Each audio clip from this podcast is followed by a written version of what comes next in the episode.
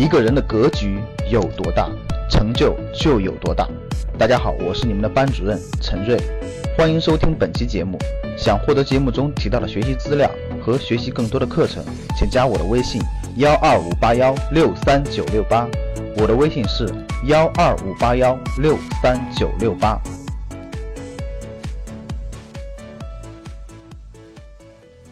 如果货币进入低增时代的话，那房地产将失去投资价值，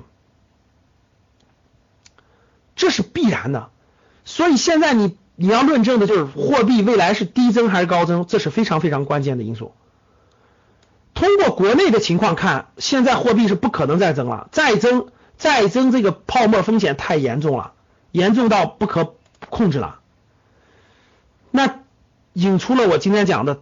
这非常大的一个主题了，就是国际大形势带来了大变局。各位，不是你想增不想增的问题了，是你想增也不能增的问题了。这点能听懂吗？所以你要放到更大的维度去考虑问题了。再大规模印钞票的可能性已经微乎其微了，各位，咱们可以下个定论，微乎其微了，百分之九十九的概率不可能再印钞票了。为什么？你们知道？刚才我讲了国内的情况了，我们再看对内，事实也证明了，啊，事实也证明了，像以前那样的印钞票，就像以前那样连续大规模的印钞票，已经起不到对任何经济发展的促进作用了。这点大家明白吗？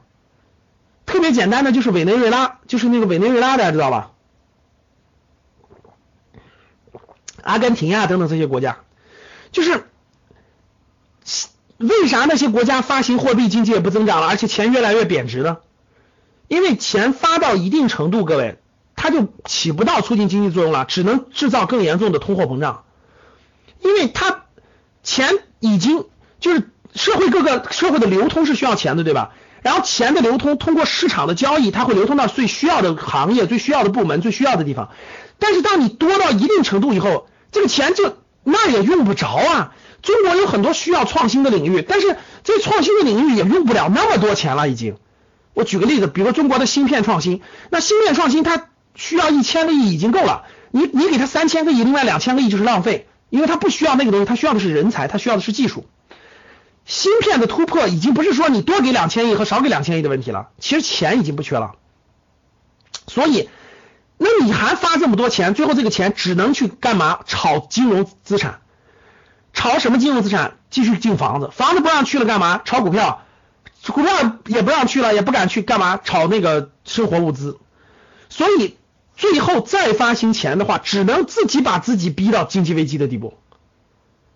对，只能是自己把自己逼到经济危机地步。所以现在已经到了临界点了，你再发已经没有任何意义了。我问大家，就算再发行货币，你们认为经济增速每年能能回到现在每年增速百分之六点八、六点五？你觉得能回到百分之八、百分之九以上吗？不可能的，各位啊，已经不可能了，只能推高泡沫，不可能推动经济增长，只能让我们的生活成本更高，不可能让经济更好。所以这点已其实已经证明了，这就不用试了，各位，这就已经不用试了，过去已经多了，所以只能将泡沫推向不可挽救的边缘。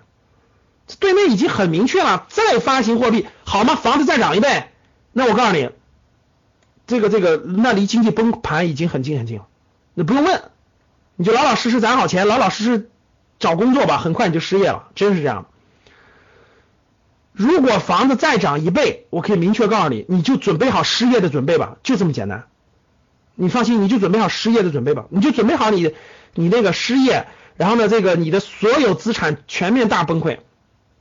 股票跌到现在的百分之十，房价跌到现在的百分之三十以内，你就真真正正能经历一把呃香港一九九七年的大泡沫的崩盘，就股市跌到了十分之一，房价跌到了百分之三十，然后日本的那个经济衰退将会在我们这儿重现，就是真的会崩到真的会崩到这种你想都不敢想象的地步，真的，你就留好钱活命吧，我估计你连吃饭的钱都不一定够了。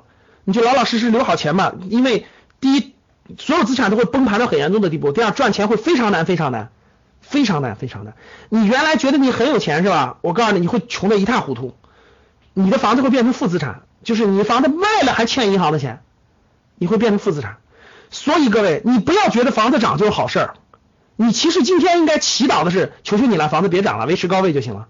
呵呵所以今天晚上回去赶紧贴个纸啊，呃，求求你了，房子就维持在高位，不要跌也不要涨，然后听好了，你要再敢求它涨一倍，我告诉你，最后的结局就是你立马变成穷人。你不相信就记着吧，记住我的话，你如果现在还盼着房子再涨一倍，你就记住我的话，你会迅速变成穷人，真的是穷光蛋，你的房子会一文不值。如果你全款买房，你还会有资金；如果你是贷款买房，你的房子根本抵不过你的房贷。这就是贪婪之心造成了你这种这种想法。想获得更多投资理财、创业、财经等干货内容的朋友们，请加微信幺二五八幺六三九六八。